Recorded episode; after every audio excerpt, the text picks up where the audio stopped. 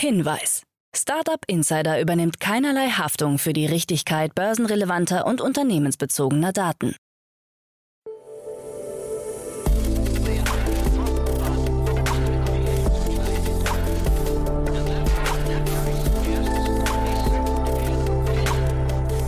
Startup Insider Daily. Morgen Update. Einen wunderschönen guten Morgen und herzlich willkommen zu Startup Insider Daily. Mein Name ist Jan Thomas. Heute ist Montag, der 25. April. Ja, das sind heute unsere Themen. Elon Musk hat offensichtlich die Twitter-Finanzierung gesichert. Trivago wurde in Australien zu einer Millionenstrafe verurteilt. Die EU verabschiedet Gesetz gegen Hass und Hetze im Internet. Meta leitet Untersuchungen gegen Sheryl Sandberg ein. Und am 26. April startet der erste Marathon im Metaverse. Heute bei uns zu Gast im Rahmen der Reihe Investments und Exits zum allerersten Mal Shika Aluvalia von Balderton. Ja, und wir haben aus aktuellem Anlass über Quick Commerce gesprochen, beziehungsweise über Subsegmente im Bereich Quick Commerce und wir haben über den Bereich Buy Now Pay Later für den B2B-Markt gesprochen. Ja, zwei sehr spannende Themen, war ein bisschen ein ausführlicheres Gespräch, aber hat mir großen Spaß gemacht. Ich hoffe euch auch. Kommt sofort nach den Nachrichten mit Frank Philipp, aber wie immer der kurze Hinweis auf die weiteren Folgen heute. Um 13 Uhr geht's hier weiter mit Christoph Zeher. Er ist der Co-Founder von C1 oder C1 Green Chemicals und das ist auch ein sehr spannendes Unternehmen. Das zeigt, glaube ich, mal wieder, wie vielseitig die Startup-Szene ist, denn zu den Gründern gehört unter anderem Christian Vollmann. Das Unternehmen arbeitet an einem Verfahren zur Herstellung von grünem Methanol und ja, hat gerade eine Finanzierungsrunde abgeschlossen, unter anderem von Planet A Ventures und Power Ventures in Höhe von 5 Millionen Euro. Ein sehr spannendes, ein sehr technisches Gespräch, aber ich habe unglaublich viel gelernt, muss ich sagen. Ihr wahrscheinlich dann auch. Kommt nachher um 13 Uhr und um 16 Uhr geht's hier weiter mit Nils Kunow. Er ist Country Manager Dach von Charge Amps und das ist ein Unternehmen aus Schweden, das gerade in den deutschen Markt expandiert, auch gerade eine Finanzierungsrunde abgeschlossen hat in Höhe von 150 Millionen schwedischen Kronen. Das sind so roundabout 15 Millionen Euro. Und Charge Ems bietet Ladelösungen für Elektrofahrzeuge an, also ein heiß umkämpfter Markt. Ich fand auch das ein sehr interessantes Gespräch. Von daher, ja, ich glaube auch da reinschalten lohnt sich. Das kommt nachher um 16 Uhr. Genug der Ankündigung, jetzt kommen noch kurz die Verbraucherhinweise und dann geht's hier los mit Frank Philipp und den Nachrichten und danach dann, wie angekündigt, Shika Aluvalia von Boilerton. Und da haben wir, wie gesagt, über den Quick-Commerce-Markt gesprochen und über den Buy Now Pay Later-Markt für B2B. Also, geht sofort los. Startup Insider Daily. Nachrichten. Times are hard, you're afraid Millionenstrafe für Trivago. Die deutsche Hotelsuchmaschine Trivago muss in Australien rund 32 Millionen Euro Strafe zahlen. Anders als beworben wurden nicht immer die günstigsten Zimmer angezeigt, sondern die, von denen das Unternehmen die höchsten Provisionen erhielt. Ein australisches Gericht beurteilte die Praxis als Irreführung von Verbrauchern. Der durch die Verstöße von Trivago verursachte Verlust oder Schaden war erheblich. Dieser entstand dadurch, dass Verbraucher ein teures Top-Positionsangebot buchten, obwohl sie ein Zimmer im selben Hotel zu einem günstigeren Preis hätten bekommen können, schrieb der Bundesrichter Nathan Moschinski in seinem Urteil am Freitag. They have come to a decision. Urteil gegen Wirecard Mittelsmann. Ein israelischer Privatdetektiv hat sich vor einem New Yorker Gericht wegen Betrugs, Verschwörung und schweren Identitätsdiebstahls für schuldig bekannt. Er hat unter anderem zugegeben, an Hackerangriffen gegen Journalisten und Kritiker von Wirecard beteiligt gewesen zu sein.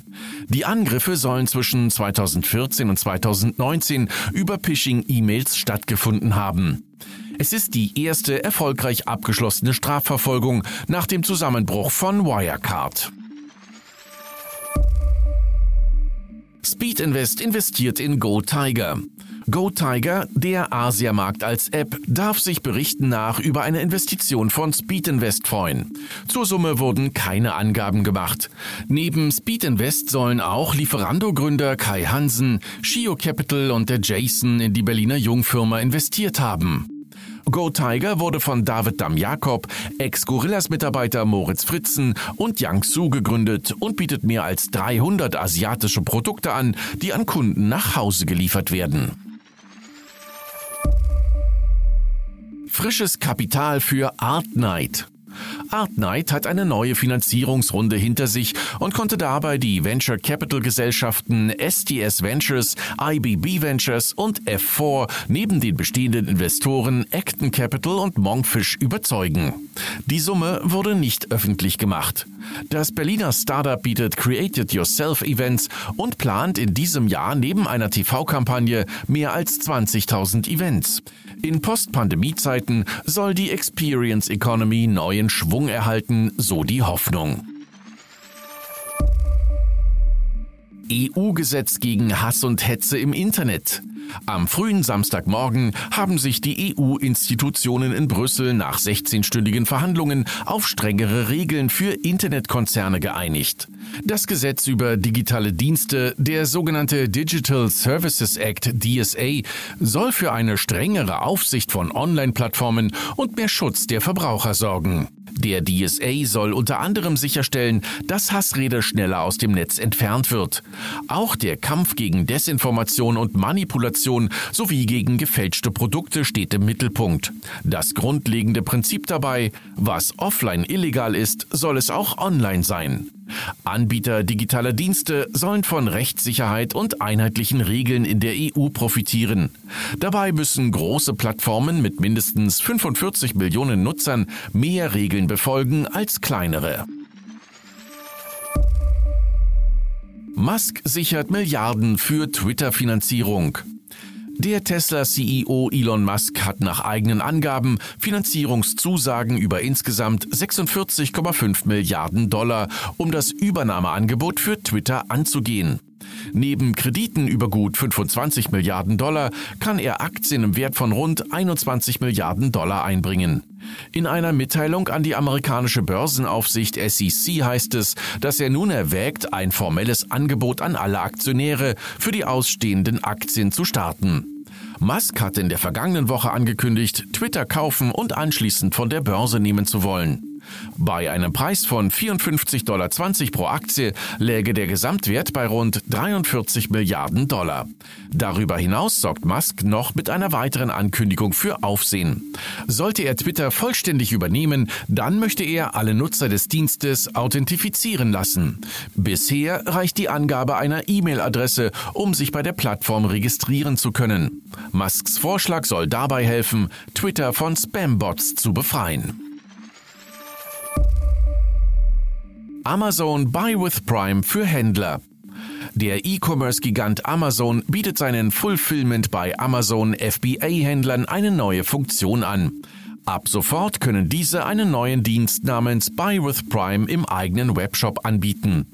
Prime-Kunden, die im Onlineshop des Händlers bestellen wollen, sehen dort die für Prime gekennzeichneten Produkte und können beim Checkout die Daten ihres Amazon-Kontos nutzen. Damit verbunden sind die gängigen Vorteile wie kostenloser Versand und Rücksendungen. Der neue Service ist zunächst nur auf Einladung verfügbar. Er soll sich aber bis Ende des Jahres für alle Händler öffnen, unabhängig davon, ob diese über Amazon verkaufen oder nicht. Weltweit hat Amazon über 200 Millionen Prime-Kunden, den Großteil davon in den USA.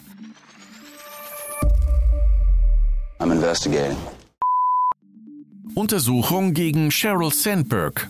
Meta COO Sheryl Sandberg muss sich einer internen Untersuchung stellen. Sie soll 2016 und 2019 ihren Einfluss bei Facebook genutzt haben, um negative Meldungen über ihren damaligen Lebenspartner und Acquisition-Chef Bobby Kotick zu unterdrücken. Mehrfach soll die Daily Mail von ihr kontaktiert worden sein, um nicht über eine einstweilige Verfügung gegen Kotick zu berichten. Meta überprüft nun mögliche Verstöße gegen die Unternehmensrichtlinien. Obama will strengere Regeln für Tech-Konzerne. Ex-US-Präsident Barack Obama fordert eine strengere Regulierung von großen Webplattformen.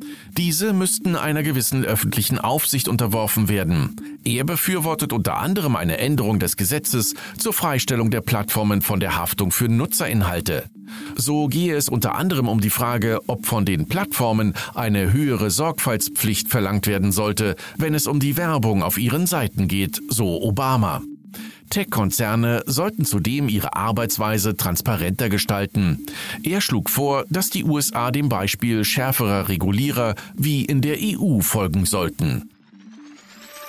Daily Fun Fact Marathon im Metaverse startet.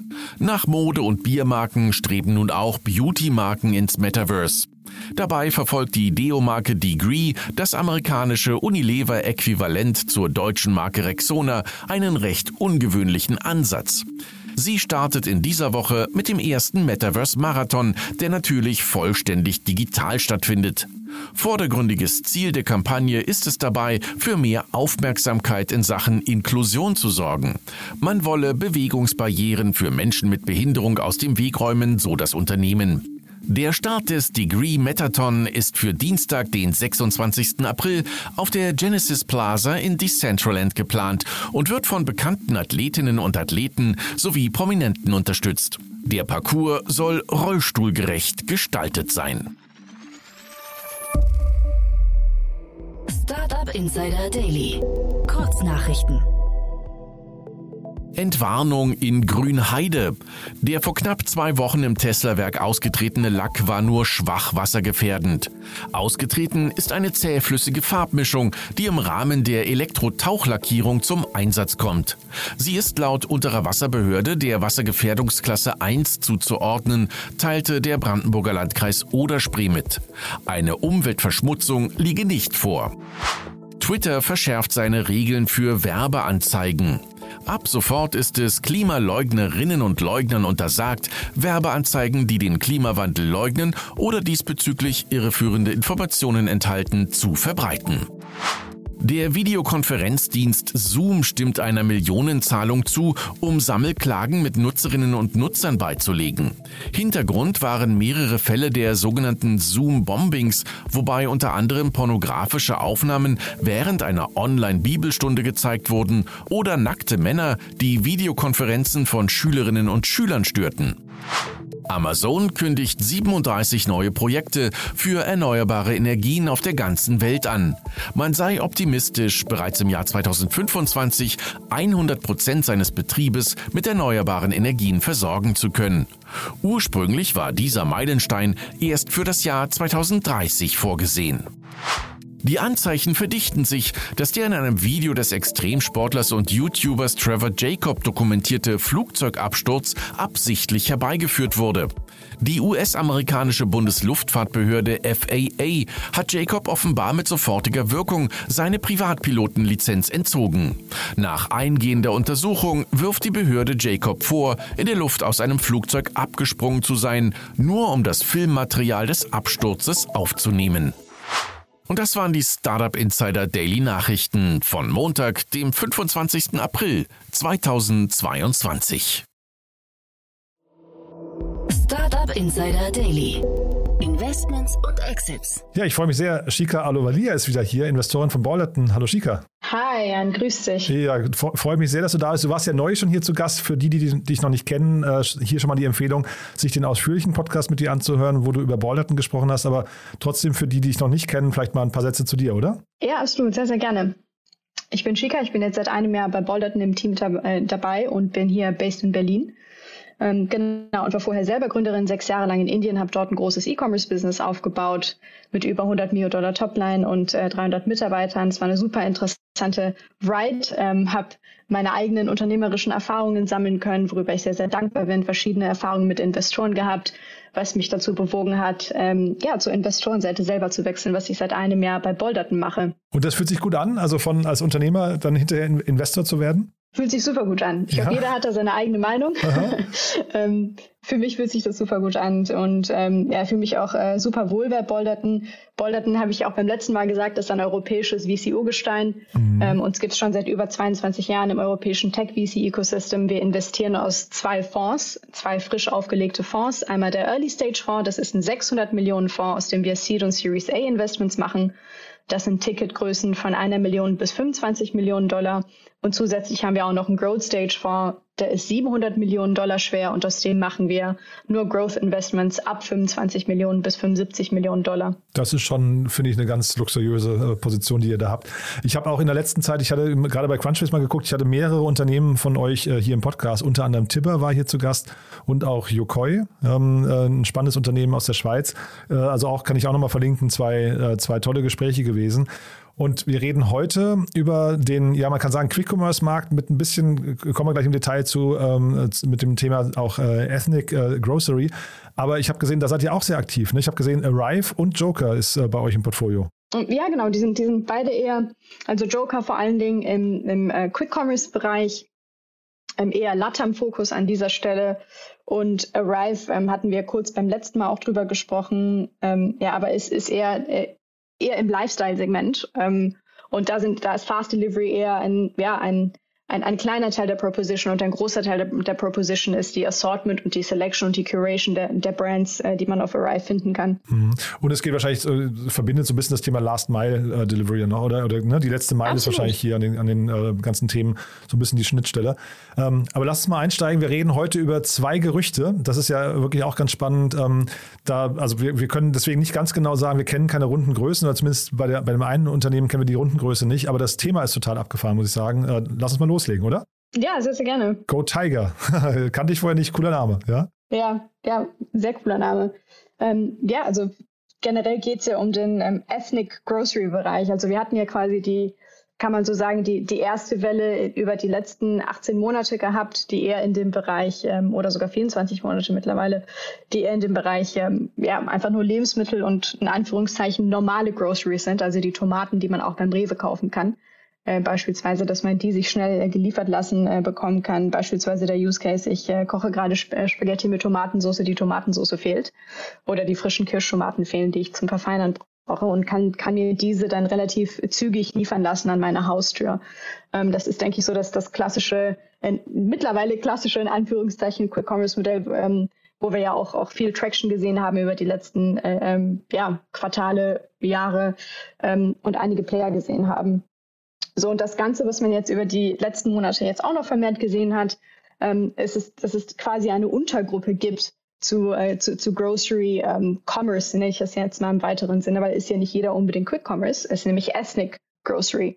Ähm, und das sind ähm, einfach nur ja, besondere Lebensmittel, die man vielleicht unbedingt in einem normalen Supermarkt, wie wir den kennen, vielleicht an einem Edeka oder vielleicht an einem Rewe oder einem Nahkauf, nicht so bekommen kann. Und das sind insbesondere türkische Lebensmittel, arabische Lebensmittel, aber auch asiatische Lebensmittel, chinesische, japanische, thailändische, aber auch indische Lebensmittel. Und das sind so quasi die Ethnic Groceries, wie wir sie intern nennen.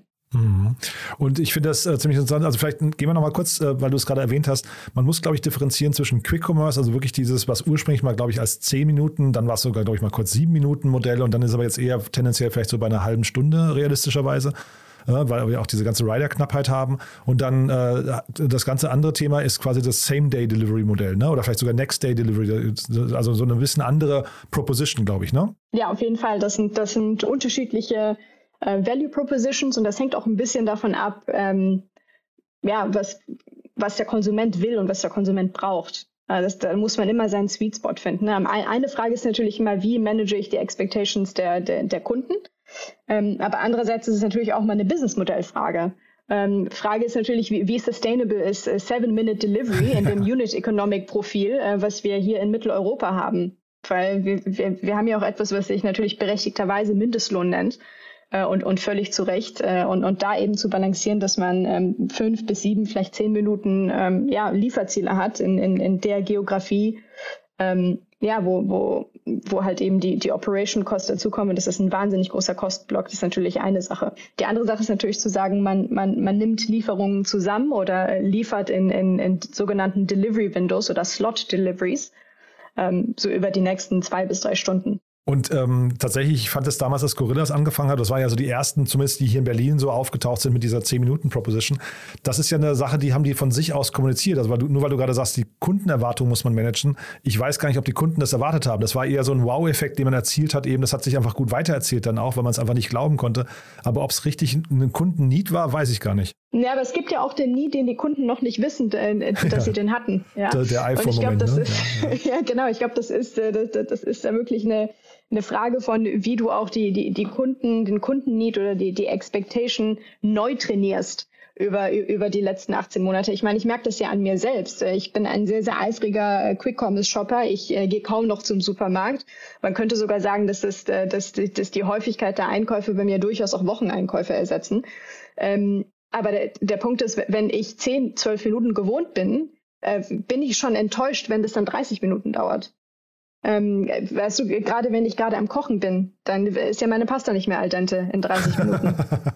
ja, also wir reden jetzt über Luxusprobleme, aber ich, ich bin total bei dir. Ähm, also man hat da die, quasi die Kunden schon zu etwas hinerzogen oder sozialisiert, ne? Genau. Und sie dann quasi dann zu enttäuschen mit einer, was ich, 20 Minuten minütigen Verspätung, die eigentlich nach realistischen äh, Gesichtspunkten gar keine ist, aber dann trotzdem plötzlich sich so anfühlt, ne? Ist ein bisschen schwierig. Ja, ja, ja, genau, genau, genau. Und diese neuen Modelle jetzt äh, im Ethnic Grocery Bereich, die sind aber ein bisschen anders aufgestellt in der Regel, ne, glaube ich. Also wir reden jetzt hier vor dem äh, Hintergrund, wie gesagt, von Go Tiger. Und das klingt, äh, kannst du vielleicht mal äh, auseinander dividieren nochmal. Also zumindest bei Yababa weiß ich, die sind eher im Same-Day-Delivery-Markt unterwegs, ne? Ja, Same-Day oder, oder, oder, oder Next-Day äh, Next. Day, genau. Mhm. Aber ich glaube, also der, der, Punkt ist generell, wie, wie ich den Markt generell seziere und draufschaue, sind, sind, sind zwei verschiedene ähm, Achsen. Einmal ist, ist die Achse, was ist das Assortment? Also ist das äh, Ethnic Grocery, ist das irgendwie äh, Regular Local Grocery oder Bio? Ähm, das, ist, das ist die eine Achse. Und die andere Achse ist, ähm, was sind die Lieferzeiten? Ist das Instant? Nächsten, nächste 30 Minuten, nächste zwei, nächste drei Stunden, nächste Delivery. Das sind so die, die, die, die zwei Achsen, denke ich. Und ich denke, die meisten Companies im, äh, im, im Grocery-Bereich passen in, in, in eines der Quadranten auf diesem Raster. Und wahrscheinlich daraus resultiert immer so ein bisschen auch die Warenkorbgröße, ne? vermute ich mal. Weil also du wirst ja wahrscheinlich, wie du es gerade bei dir beschrieben hast, mit die, während ich die Pasta koche, äh, fehlen mir die Tomaten, dann bin ich ja eher in wirklich so einem, weiß nicht, so einem kleinen Warenkorb, so vielleicht äh, 10, Absolut. 15 Euro oder sowas, 20 Euro oder sowas. Wohingegen bei so richtigen Wocheneinkäufen, so dieses Picknickmodell, ne, dieses Milchmann-Modell, was da ja äh, ursprünglich mal äh, kam, da bin ich wahrscheinlich eher im Normaleinkauf 50 bis 100 Euro vielleicht in so einer Größenordnung. Absolut, ja? absolut, absolut. Und, ähm, und also die, die Kombination, die ja äußerst schwierig ist, auf einer Seite ist der niedrige Basket Sizes ähm, aber kurze Delivery Timelines, sodass du Deliveries nicht mehr poolen kannst. Ähm, das ist ja, äh, ja wahrscheinlich doppelt schwierig für, für die Unit Economics.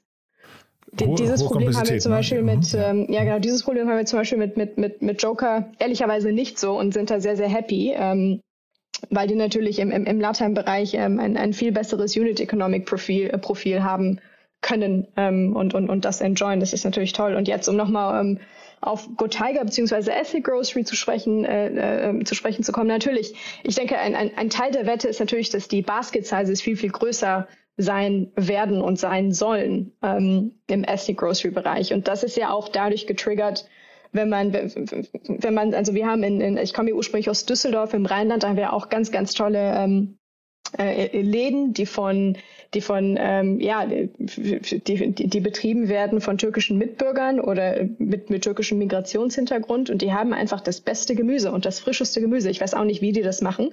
Aber das ist einfach, äh, das ist toll. Und dann äh, geht man da einmal in der Woche hin und lässt da 50 Euro für das frische Gemüse. Ja, um nochmal auf die Assortment zu sprechen zu kommen. Ich denke, ein großer Treiber der Basket Sizes, wie wir wissen, ist natürlich das Assortment. Also was kann ich da kaufen?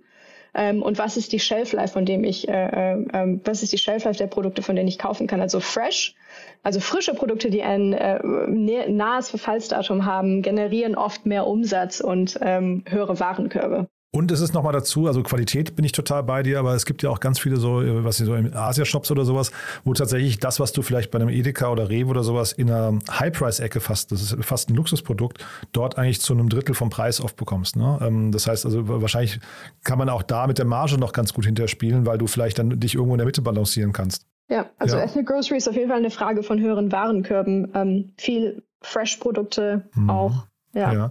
Und äh, aber jetzt vielleicht mal diese Zielgruppen, also wie, ab wann ist denn ein Markt zu klein? Was würdest du denn sagen? Weil ich, also ich meine, wir reden ja jetzt hier über spitze Märkte oder würdest du sagen, die gehen dann trotzdem, äh, also jetzt was ich, Ethnic Grocery, äh, Grocery oder, oder äh, Asia oder wie auch immer, sind dann Themen, äh, die dann trotzdem für alle in Frage kommen. Man muss jetzt eben nur in der Breite Marketing machen und hofft darauf, dass die richtigen Leute angesprochen werden. Also ich meine, wenn, wenn du mir, wenn du dir den deutschen Markt anguckst, ähm, du hast jetzt circa 22 Millionen ähm, äh, ja, Bürger mit Migrationshintergrund, obwohl ich das Wort Migrationshintergrund absolut nicht mag. Das sind einfach äh, Bürger mit gemischtem ethnischen Hintergrund, Klar, wie ja. ich auch. Mhm. Ähm, Davon gibt es über 22 Millionen. Ähm, und, und da kann man natürlich sagen, das sind Menschen, die zwischen Kulturen aufgewachsen sind und die sehr wahrscheinlich sich sich äh, ja die sehr wahrscheinlich über die über die letzten Jahre oder im Laufe ihres Lebens eben diese Art von Ethnic Grocery schon mal gesehen haben, gegessen haben und das Teil der täglichen Nahrung ist oder der wöchentlichen Nahrung. Ne? Das könnte man natürlich so sehen. Ähm, und und wenn du die Zahlen halt eben amplifizierst und schaust, okay, in Europa weit hast du 25, circa 25 Millionen Menschen, die nicht einen EU-Pass haben. Ähm, und in Deutschland ist ungefähr das Ratio zwischen Ausländern, also als Ausländer sind all diejenigen definiert, die keinen deutschen Pass haben. Ähm, und das Ratio von Ausländern zu Deutschen mit Migrationshintergrund ist, ungefähr doppelt so viel. Also du hast ähm, circa 11 Millionen Ausländer, aber du hast 22 Millionen ähm, äh, insgesamt ähm, Deutsche mit Migrationshintergrund plus Ausländer, ja, also 2x. Und wenn du das auf Europa jetzt äh, applyst und schaust, okay, in Europa gibt es 25 Millionen Ausländer circa, sollte es ja in Europa mindestens gemischt zwischen Ausländern und äh, EU-Bürgern mit Migrationshintergrund, sollte es ja mindestens 50 Millionen Menschen geben. Also wir reden ganz streng genommen über einen Markt von, von 50 Millionen Menschen in, in Europa mindestens. Ähm, wahrscheinlich gibt es da mehr, ja, Leute in der zweiten, dritten Generation. Ja, aber die Kunst ist es ja, die Kunst ist es ja, sich so zu positionieren, dass man auch den, den, den, den, den regulären Einkäufer in Anführungszeichen, ja, was ist schon regulär, aber den regulären Einkäufer, der ansonsten nicht den Gazi-Schafskäse kaufen würde, ähm, dass man den auch anspricht. Ähm, und, und, und, und den davon überzeugt, du solltest den Gazi-Schafskäse kaufen und nicht den Patros-Schafskäse. Also ich bin total bei dir. Das heißt, wir reden hier im Prinzip über so äh, doch verhältnismäßig große Nischengruppen. Ich meine, das, wir, das sind ja mehrere. Also jetzt, du hast jetzt quasi in Summe genannt, aber wir reden jetzt, äh, also die, die Zielgruppen differenzieren sich ja schon nochmal sehr stark. Ähm, ja. Trotzdem ein bisschen vielleicht das äh, Kritische, was man sehen kann äh, oder was ich vermuten würde, ist so ein, äh, was weiß ich, ein Gorillas und ein Flink und so weiter sind ja doch irgendwo, äh, adressieren sie in so eine bisschen höhere Einkommenszielgruppe. Ne? Also so ein bisschen gefühlt ein Luxusprodukt. Ähm, jetzt im Vergleich zu jemanden, der vielleicht permanent beim Aldi oder auf einen, auf einen Euro einfach gucken muss. Ne? Und ich würde vermuten, dass jetzt hier, sagen wir, Migrationshintergrund oder wie man es jetzt nennen möchte, aber dass man da eher vielleicht äh, es mit ein bisschen einer Blue-Collar-Ecke zu tun hat, oder? Weiß ich nicht, ob man das, äh, ob, ob man das so sagen kann. Ja, nee, ich, ich glaub, deswegen die, frage, also ich möchte niemand zu, zu, zu, nahe treten, ne? Aber nee, ich, aber ne? ich glaube, die Frage, die du stellst, ist auch eine große Frage von Preferred Payment Method. Aha, okay. Also, ähm, also es ist, es ist ähm, ich, ich, ich habe das also ich fahre sehr, sehr viel, ähm, sehr, sehr viel Uber. Ich fahre aber auch sehr, sehr viel Bahn hier in Berlin. Ähm, und ich, ich kaufe auch mein äh, Gemüse bei meinem Lieblingsspäti um, um die Ecke, der betrieben ist, ähm, von, von einem Deutschen mit türkischem Hintergrund. Ähm, und ich, ich habe einfach gerne diese, diese, diese Konversation auf der Straße. Ich finde, ich find, da nimmt man unheimlich viel von mit. Und ähm, das, was ich auch mitbekommen habe, ist, äh, die sage ich mal, das, das, das, das, das Segment von, von, von, von äh, Blue-Collern oder vielleicht nicht mal Blue-Collern, sondern vielleicht einfach Lower-Income-Groups. Ähm, ich glaube, die größere Frage ist, ist das, eine, ist das eine Gruppe, die lieber gerne in Cash konsumiert? Aha, aha. Ähm, und die lieber gerne in Cash einkauft, weil das ist äh, mein Eindruck und durch die Gespräche, die ich hatte über die über die letzten Monate, gerade hier in Berlin, ähm, ist, glaube ich, eher die Frage, würde ein Konsument, der eher auf der Lower-Income-Seite ist, in Deutschland, sei mal dahingestellt, ob jetzt, äh, ähm, ob jetzt äh, äh mit, äh, mit äh, ethnischem gemischten Hintergrund oder nicht, sei mal dahingestellt, aber würde diese äh, Person von sich aus ähm, per App einkaufen und vielleicht nicht doch lieber Cash bezahlen? Das ist ja dann auch die Frage, hat diese Person eine Kreditkarte? I don't know. Ja. Ähm, ich glaube, das ist, das ist, das ist viel eher die, ähm, die Frage. Mhm. Und habt ihr euch jetzt mal als Ballerton diese Märkte genauer angeguckt? Also vermutet ihr, seht, seht ihr da irgendwie, ich meine, ein, ein Investor auf, äh, sagen wir, auf eurem Niveau muss ja immer nach Unicorns schielen. Ne? Du brauchst ja irgendwie so Unicorn, so Fund Returner, mindestens. ne? mindestens, ne? ja. Und geben, geben diese, äh, sag mal, ich nenne sie jetzt mal Nischen-Player, geben die das trotzdem her aus deiner Sicht? Gute Frage. Ja. Gute Frage. Ja. Ähm, also ich, es, es, es, es, gibt ja, es, es gibt ja schon Beispiele in den USA, aber vor allen Dingen auch in Europa, wo schon ähm, Companies viel Geld eingesammelt haben. Ja, beispielsweise Hungry Panda. Ähm, Hungry Panda aus ähm, London, die, die sind ja aber nicht nur Grocery Delivery, die sind ja auch Meal Delivery, also Meal Delivery plus Grocery Delivery. Äh, und die haben letzten Dezember äh, 120 Millionen Series D eingesammelt. Ähm, also und, und ich finde, dass das, das zeigt auch immer so ein bisschen die, die, die Markttiefe, wenn man sich anschaut, welche Companies es schon gibt. Also ich denke, große Companies wird es auf jeden Fall in diesem Bereich geben. Ja, ich, ich, ich kann dir Stand heute nicht beantworten, ob äh, diese Firma in, äh, in, in ein paar Jahren fünf Milliarden, eine Milliarde oder zehn Milliarden wert sein wird. Ähm, ich denke, das wird zwischen wahrscheinlich eins, eins und eins und fünf rauskommen. Was aber auch eine sehr, sehr spannende Frage ist, Jan, ist, es gibt ja mittlerweile nicht nur ein, nicht nur zwei äh, Player, nicht nur drei, sondern es gibt ja wahrscheinlich in, in, in Deutschland oder in Europa an die zehn. Also du hast ja in Frankreich hast du zum Beispiel Alorfin, dann hast du natürlich ähm, Yababa, was die äh, Kollegen von, von Creandum und Project A ja auch gebackt haben. Du hast Yamuna, das ist ein Player aus Frankfurt, den es schon viel, viel länger gibt, ähm, der sich gebootstrapped hat. Ähm, und dann äh, gibt es ja da noch einige, ähm, Get Halal etc. etc., Liefertürke und was ich nicht alles gelesen habe. Ähm, da gibt es ja einige. Ne? Die, die Frage ist dann auch, wird es da zehn verschiedene Companies geben, die jeweils eine Milliarde wert sind? Wahrscheinlich nicht. Ich vermute aber auch hier, dass die, der, der Markteintritt ist ja erstmal relativ leicht. Ne? Das, das, erinnert mich so ein bisschen an die Groupon-Zeit. Ne? Da hat ja auch jeder äh, so Gutscheine vertreiben und irgendwie ein paar Rabatte anbieten. Das konnte auch jeder. Und genauso kann man sich irgendwie auch ähm, äh, wahrscheinlich vorstellen, man baut sich so eine kleine Rider-Flotte auf und versucht hier irgendwie mal so sein, sein, seine Nachbarschaft irgendwie mit irgendwelchen Themen zu bespielen. Also das klingt erstmal nach einem sehr einfachen Modell, aber ich glaube, um auf, die, auf eine Skala oder in, in, in eine Skalierung zu kommen, das wird dann, glaube ich, hinterher kompliziert, ne? dass man so rauskommt aus den ersten 10, 20 Fahrern und, und äh, wirklich ein richtig großes Business aufbaut. Ja, das, also die, die, die operationelle Komplexität auf jeden Fall. Aber weißt du, was ich auch noch sehr schwierig sehe im, im, im Vergleich zum, ähm, zum einem herkömmlichen Grocery-Modell, ähm, ist, ist auch die Supply Chain und das Sourcing.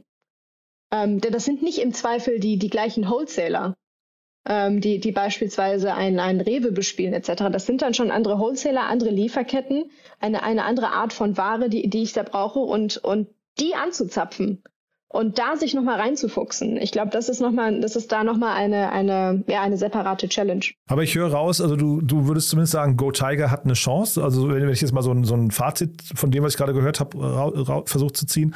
Also Go Tiger hat eine Chance, das ist ein spannendes Modell. Man muss einfach mal gucken, wie groß es werden kann. Habe ich das ist das richtig oder? Ich, ich, ich denke, ich, ich denke, Stand heute hat jeder eine Chance. okay. Stand heute hat jeder eine Chance. Vor allem ähm, verdient, ja. Ja, und äh, was ich halt, also was halt auch spannend ist, worüber wir noch gar nicht gesprochen haben, ist, äh, was sind so die Market äh, Entry Points und mhm. die Go-to-Market-Strategien. Ja, der eine fängt, der eine fängt natürlich im, im türkisch-arabischen Vertical an. Ähm, der nächste, wie beispielsweise Go Tiger, hat sich jetzt eher den ähm, asiatischen Vertical vorgeknüpft. Ähm, und das ist auch ganz spannend. Ne? Also wo kann man schneller ähm, äh, User Virality erzeugen? Ist das, ist das eher unter der asiatischen Community oder ist es unter der türkisch-arabischen Community? Aber glaubst du, dass die sich hinterher vermischen? Das klingt gerade so, als würdest du sagen, man sucht sich einen strategischen Anfangspunkt und expandiert dann trotzdem in andere Bereiche? Ja, also es kommt wieder drauf an. Ne? Also ich glaube, Cases wie Hungry Panda haben gezeigt, dass du auch mit einem einzigen Vertical spannende Companies bauen kannst. Ähm, aber je nachdem, was die Ambitionen sind, ist, ist, ist, ja, ist es natürlich äh, toll, wenn man türkisch-arabisch plus asiatisch-chinesisch plus indisch-pakistanisch, afghanisch auf, auf einer Plattform kombiniert. Ne? Frage ist aber dann wieder, wie unterschiedlich sind da die Lieferketten oder wie ähnlich sind die sogar? Vielleicht gibt es aber auch hinterher irgendwann so eine Meta-Plattform, ne? dass man irgendwann eine App hat, also quasi so eine, eine App über der App, äh, dass man also jetzt gar nicht in drei, vier verschiedene Apps reingehen möchte, um dann irgendwie äh, erstmal bei Gorillas was zu bestellen und danach dann irgendwas Chinesisches und dann, äh, ich weiß nicht, noch was Türkisches, sondern dass man das irgendwo nochmal bündelt. Ne? Vielleicht so. Ja gut, aber dann hat man ja schon Amazon. Da kann man doch einfach auf Amazon Fresh einkaufen und dann Stimmt. soll Amazon einfach schneller in, in Berlin liefern. Vielleicht ist das schon die Antwort, ja. ja, nee, also du, weil ich meine, das Thema Kundenakquisekosten darf man ja nicht, äh, nicht unterschätzen hier. Ne? Also ich meine, das ist momentan, zumindest bei Gorillas und Flink und so, so ein Hauen und Stechen mit Gutscheinen wird da um sich geworfen. Das geht auch nur, solange du so ein Funding hast, was äh, dir das erlaubt, ne? Ja, das ist also, was, was eigentlich gerade im, ähm, im, im Grocery ähm, Quick Commerce äh, abgeht die letzten Monate, erinnert mich eigentlich sehr an äh, Indian E-Commerce in den 2010ern, als ja? äh, Rocket in den indischen Markt kam ah. und ähm, einfach mit ganz viel Coupons und Discounts und Discount Codes um sich geschmissen hat mhm. und dann auf einmal die Kunden nicht mehr converted sind ohne Discount Codes. Das ist natürlich auch, das ist, das ist wieder ein, ein, eine Sache von, ähm, ähm, ja, wie konditionierst du, wie gewöhnst du deine Kunden? Ähm, ich meine, ich, ich, ich, ich sehe es ja auch an meinem Verhalten. Wenn ich, wenn ich irgendwie, weiß ich nicht, bei, bei, bei, bei GTA einen Rabatt bekomme, dann gehe ich da vielleicht sogar hin und kaufe mir da meine Tomaten. Tomaten sind sehr wichtig in meinem Leben. Ja, ich höre es gerade raus. Aber es ist ja auch so, wenn du einmal angemeldet bist, es gibt jetzt, glaube ich, bei den, bei den, äh, zumindest jetzt hier Get hier, Gorillas und Flink, wahrscheinlich nicht den krassen Login-Effekt, dass du sagst, ich bleibe jetzt kundentreu, gehe jetzt nur noch, mach, mach, weil, weil ich den Fahrer persönlich kenne oder weil die eine Marke haben, die mich äh, so fesselt oder so, sondern dann springst du halt. Ne? Wenn, dann kommt der nächste mit dem Rabatt um die Ecke oder mit dem Gutschein und dann machst du, also das bist wahrscheinlich Kunde von allen drei und gehst dahin, wo es am, am einfachsten oder am günstigsten gerade ist. Und das ist halt, das wird, glaube ich, gerade in diesem Markt auch zu einem Problem, oder? Ja, also ich, ich, ich würde sogar sagen, dass du am Anfang gesagt hast, dass es relativ einfach ist, da ähm, ja, eine, in, in, eine Company zu starten im Grocery-Bereich. Ich glaube, das ist nicht so einfach, ehrlicherweise. Ja, okay. Gerade weil, ähm, gerade weil die, die Kunden einfach teilweise gnadenlos sind. Ja, also ich habe ja auch vorher, äh, ich habe ja auch vorher selber im, im E-Commerce-Bereich gegründet, im Direct-to-Consumer-Bereich. Also äh, Direct-to-Consumer ist ähm, also hat schon seine, seine eigenen Tücken und Herausforderungen, ähm, ähm, da das äh, da zu skalieren, äh, Kunden einzulocken, wie du das gesagt hast. Ähm, und es, es kann natürlich auf der Customer Acquisition Seite natürlich immer teurer werden. Und deswegen ist ja auch ein spannender Punkt, äh, wenn man sagt und überlegt, okay, hm, Fig und äh, Gorillas und GTA und einige Player da draußen, die es schon auf dem Markt gibt für, für, für lokale Groceries die haben ja eigentlich schon den äh, Demand-Channel aufgebaut. Die haben ja schon Kunden. Wie wäre das denn, wenn jetzt diese Player ähm, zusätzlich ähm, ja, in, in, in verschiedene Bereiche reingehen würden und sagen würden, okay, wir, wir machen jetzt ähm, mehr, ähm, ja, äh, mehr Assortment XY, wir nehmen mehr türkisches Assortment mit rein, mehr arabisches, mehr Chinesisches. Ähm, das ist natürlich auch immer ein, ein, ein Risiko, was es zu bedenken gibt. Und das vielleicht nochmal kurz zu den Gründern hier. Zumindest einer von denen kommt ja von Gorillas. Ne? Das ist ja zumindest auch mal, das heißt, da sind zum, ich kenne jetzt nicht die Position von ihm vorher, Moritz Fritzen, aber da sind zumindest ein paar äh, Insights wahrscheinlich von Gorillas mittransportiert worden, weswegen man auch auf eine Idee kommt, sowas zu machen. Ne? Ja, ja, sicherlich. Ja, und wie gesagt, also ich, ich, ich, ich, ich kann nicht in die Zukunft sehen, aber also so von der Marktgröße, wie man es abschätzt, ist es mindestens 50 Millionen Menschen gibt, für die das relevant sein könnte, Ethnic Groceries in Europa in im Europa, weiteren ne, Sinne, genau, across ja. verticals. Ähm, also da, da und, und zusätzlich man, man sich noch überlegt, dass man es auch natürlich viel attraktiver gestaltet für, für, für, für weitere äh, mögliche Kunden. Ähm, klar, ja, also es ist ähm, es, es wird mehrere Companies dort geben. Es wird wahrscheinlich nicht zehn geben, aber zwischen Local Groceries, Bio und äh, Ethnic, ähm, ich, da hat eigentlich Stand heute ähm, jeder Markt genug Tiefe, Player zu erzeugen. Hat man aber allerdings, muss man, wir müssen jetzt mal auf die Uhr gucken, ne? wir verquatschen uns hier gerade total, aber wir haben das auch gerade im äh, äh, Apothekenlieferdienstmarkt gesehen ne? und da gab es jetzt auch schon die ersten, äh, ich weiß nicht, Fire Sales oder Exits oder wie auch immer, also äh, relativ schnelle, zumindest Exits ohne genannte ähm, Exit-Größen. Das ist immer so ein Indikator dafür, dass es nicht ganz so äh, hervorragend war. Und das kann natürlich auch sein, der Markt wäre auch groß genug gewesen, aber vielleicht ist es dann doch nicht immer so einfach, wie es aussieht. Ne? Wir müssen, glaube ich, hier nochmal ganz kurz ähm, die Investoren, also wie, es ist nur ein Gerücht, wir, oder zumindest es, es, ist noch nicht klar, es, es ist, glaube ich, ein handfestes Gerücht, aber es ist noch nicht klar, wie groß die Runde ist. Investoren sind Speed Invest, dann habe ich gesehen Lieferando-Gründer Kai Hansen, äh, auch spannend, dass er dabei ist. Ne? Shio Capital, ich weiß nicht, ob du die kennst, und Jason oder ich weiß gar nicht, wie sie sich ausgesprochen, äh, ausgesprochen werden, aber die kenne ich beide nicht, die letzten beiden. Also klingt auf jeden Fall nach einem spannenden Thema. Ich sage nur mit auf die Uhr gucken, weil wir, du hast noch ein zweites Thema mitgebracht. Das würde ich sagen, machen wir ein bisschen im Schnelldurchlauf jetzt, aber das ist auch nochmal sehr spannend, oder? Mondu. Absolut. Mondu. Ja, kennst du? Ähm, Mondu, ja, es ist, ist mir auf jeden Fall ein Begriff. Ja, also äh, ich, ich kenne sie deswegen, weil Cherry Ventures, da haben wir auch mal drüber gesprochen, da investiert hat und die haben jetzt relativ schnell eine größere Runde mit äh, Valar Ventures äh, äh, announced Valar Ventures ist Peter Thiel, ne? Genau, richtig, ja. richtig. Die mhm. haben ja auch einige sehr, sehr spannende Investments gemacht hier in Europa mit ähm, TransferWise, wo wir ja auch äh, co-investiert sind. Mittlerweile heißen die ja nur noch Wise. Äh, N26 sind die ja auch drin. Ähm, also Vala, Konto, denke ich, Bitpanda. Ja, also Moss sind die, glaube ich, auch drin. Ähm, also ja, die, die haben schon ein sehr, sehr ähm, schönes Portfolio und ähm, ja, es ist auf jeden Fall sehr, sehr spannend und ein starkes Signal und ähm, ja, und äh, ja, Fintech, man, ne, hat man ja, gerade eben schon so als, Chapeau, als Klammer Chapeau. gesehen, oder? Auf jeden ja, Fall, ne? auf jeden Fall. Ja. Und äh, vielleicht müssen wir trotzdem noch mal kurz drüber sprechen, was, äh, ähm, was Mondo macht. Ne? Also das klingt so ein bisschen nach Klarna für B2B. Ja, so ich denke, ich denke so, ich denke, so kann man das auch sagen. Ähm, ja, ich denke, so kann man das auf jeden Fall sagen. Also es ist ein äh, B2B Buy Now, Pay Later ähm, Spiel. Ähm, in, in dem Sinne, also man kann sich vorstellen, man, man, man geht auf, eine, auf einen Online-B2B-Marktplatz. Ein fiktives Beispiel, ich, ich bin ein Friseur und kaufe meine Supplies online von einem fiktives Beispiel Friseurshop 24 ähm, und, und kaufe da mein, mein, meine sämtlichen Utensilien ein. Ähm, und das ist zum Beispiel dann ein, ein, ein B2B-Marktplatz. Ja, ähm, genau. Oder auch wenn ich ein Restaurant bin, äh, eine Hotelkette und, und online sämtliche Sachen beziehen möchte, ähm, als eben als, als B2B-Kunde und nicht als äh, normaler Consumer, so wie du und ich. Ne? Und da kennt man ja natürlich Klarna aus dem B2C-Bereich äh, und das Ganze jetzt auf die äh, B2B-Ebene gehoben. Und das bedeutet quasi letztendlich, was Sie machen, ist eine Vorfinanzierung, also quasi so das alte Kauf auf Rechnung-Modell, ähm, was man ja kennt, genau. manchmal glaube ich auch in Raten wahrscheinlich. Ne? Also das ist ja glaube ich bei Klarna, ich weiß es offen gestanden nicht genau, aber ich glaube dann in mehreren Raten auch möglich. Und wahrscheinlich äh, liegt darunter irgendwie eine Art von Realtime-Scoring, würde ich vermuten, ne? Genau, also es ist im Prinzip ein Rechnungskauf mit einem Zahlungsziel ähm, beispielsweise von, von bis zu 90 Tagen oder mehr oder weniger, je nachdem, was, was da die vereinbarten Ziele sind. Ähm, aber das, das ermöglicht natürlich für die verschiedenen Marktplätze, dass die Kunden mehr kaufen können, weil die auf einmal nicht mehr heute zahlen müssen, sondern in 90 Tagen. Und das Schöne dabei ist ja dann, dass der B2B-Marktplatz das Geld heute bekommt. Ähm, aber, ähm, aber, aber, aber das äh, Geld vom, vom Kunden erst später quasi eingetrieben wird, in Anführungszeichen. Ja, also ich, ich kaufe bis heute, ähm, aber ich muss es erst in 90 Tagen zahlen. Und die Rundengröße, das klingt irgendwie auch ziemlich stattlich, ne? Äh, also die, sowohl die Bewertung als auch die Rundengröße. Oder äh, man kannst du vielleicht übernehmen, ne? Die, die zu kommentieren. Ja, ja, auf jeden Fall, auf jeden Fall. Ähm, also ja, ich denke, was wir jetzt gelesen haben, ist eine 40 ähm, Millionen ähm, Rundengröße. Ich denke, das ist eine Rundengröße, die auf jeden Fall sportlich ist. Ähm, ähm, aber ähm, ja, es ist halt eben auch ein, ein Markt, wo man halt schnell an Land gewinnen will und möchte. Ja, also das, also es, es, ich, ich denke, Mondo hat das Potenzial, sehr, sehr, sehr, sehr groß zu werden.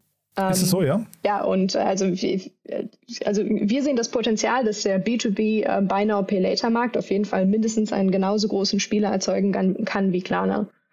Also das ah, okay, ist, das ist. Ähm, also Klarna war für die Einordnung so eine 50 Milliarden Company gerade so ist Größenordnung, ne? Oder 40, 50 Milliarden, glaube ich, irgendwie die Bewertung, ne? Genau, also genau, also 30 Milliarden North. Ähm, okay, okay, da war ich jetzt genau zu, so, zu forsch, aber okay. So ja, aber so, so ungefähr in der Ecke. Ne? Also das ist, ähm, das ist schon sehr, sehr spannend. Und ich denke, ich denke, wenn man sich die Vision anschaut, ähm, wo das Ganze hingehen kann und wie tief der Markt ist und die Tatsache, dass es keinen großen Spieler in Europa in ähm, B2B Buy Now Pay Later gibt, ähm, dann, dann, dann, dann kann man, glaube ich, die Rundengröße eher so ein bisschen nachvollziehen, weil man möchte hier schnell Land gewinnen, schnell was Großes aufbauen und die Vision ist auf jeden Fall äh, groß. Und die äh, Jungs von Mondu äh, deren Vision ist auch sehr, sehr groß. Ich ähm, finde das interessant, dass du das sagst, man möchte schnell Land gewinnen, weil also als Investoren fragt man ja immer zum einen beim Team, why us, ne? aber man fragt auch immer, why now? Und dieses why now äh, finde ich total äh, schwierig zu greifen. Ich meine, Klarna ist ein Unternehmen, das ist, ich weiß nicht, 2005 oder sowas gegründet worden. Ne? Also das heißt, das Modell ist schon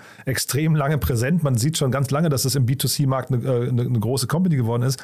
Und jetzt sagst du, man muss schnell Land gewinnen, weil das Modell so heiß ist. Ja, aber es hat doch was damit zu tun, dass einfach B2B E-Commerce in Europa generell hinterherhinkt, wenn du das Aha. mit Asien vergleichst. Aha.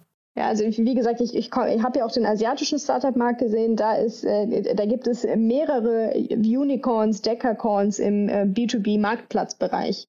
Und die werden ja jetzt erst in Europa, die kommen ja jetzt erst so langsam. Das heißt, der Markt war vor 10, 15 Jahren aus unserer Perspektive gar nicht bereit für einen äh, B2B Buy Now Pay Later Spieler, weil erstmal mu mussten die B2B-Marktplätze erzeugt werden. Interessant.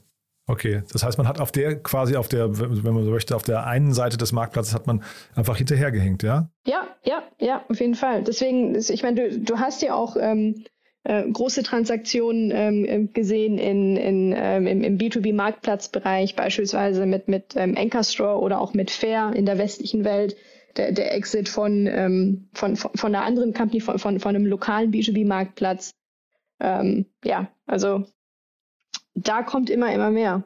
Und äh, da muss halt eben B2B Fintech nachziehen. Und vielleicht nochmal kurz hier die Bewertung. Pre-Money 145 Millionen Euro. Ähm, wir reden über ein Unternehmen, das gerade erst im letzten Herbst überhaupt gegründet wurde, ne? Ja. Ja. also muss man schon an der Stelle erstmal einen Hut ziehen. Ja, ist stattlich, aber auch wirklich Glückwunsch in die Richtung. Also äh, finde ich, finde ich wirklich beeindruckend. Du sagst gerade die Geschwindigkeit, ähm, die sie an den Tag legen, das sieht man, finde ich, auch daran ganz gut. Ne? Ähm, ja, toll. Also wirklich äh, zwei super Themen. Äh, jetzt haben wir uns ein bisschen verquatscht, aber ich finde, für ein Debüt ist das auch gestattet. Äh, das war eine super Analyse, finde ich, von dem ganzen Ethnic äh, Grocery Markt und dann jetzt hier bei Now Pay Later im B2B-Markt äh, sieht man, also man, man sieht an beiden Stellen, glaube ich, es kribbelt auch bei euch ein bisschen. Ne? Bollerton könnte, könnte sein, dass ihr da, ja genau, könnte sein, da hört man auch mal was von euch noch in dem Bereich. Auf jeden Fall. Super, Schicke. Haben wir denn was Wichtiges vergessen äh, zu beiden Themen? Haben wir was Wichtiges vergessen? Ähm, ich, ich, ähm ich denke nicht. Nein, ich denke nicht. Aber ein, ein, ein Nachspiel gibt es ja immer. Super. Dann machen wir das beim nächsten Mal, ja? Herzlichen Dank. Ich danke dir. Ne? Bis, dann. Bis dann. Ciao. Tschüss. Startup Insider Daily, der tägliche Nachrichtenpodcast der deutschen Startup-Szene. So, das war Shika Aluvalia von Balderton. Hat mir großen Spaß gemacht. Ich hoffe euch auch. Ja, ich bin sicher, wir werden Shika demnächst noch öfters hier hören. Kurz nochmal der Hinweis auf nachher. Um 13 Uhr geht es hier weiter mit Christoph Zehe, dem Co-Founder von C1 oder C1 Green Chemicals. Da sprechen wir, wie gesagt, über die Herstellung von grünem Methanol. Und dann um 16 Uhr Nils Kuhnhoff, der Country Manager Dach von Charge Amps.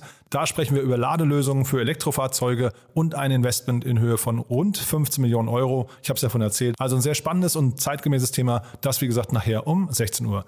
Falls euch gefällt, was wir hier tun, wie immer die Bitte empfehlen uns doch gerne weiter. Wir freuen uns immer über neue Hörerinnen und Hörer. Dafür schon mal vielen Dank an euch. Ja, ansonsten euch einen wunderschönen Tag und hoffentlich bis nachher. Ciao, ciao.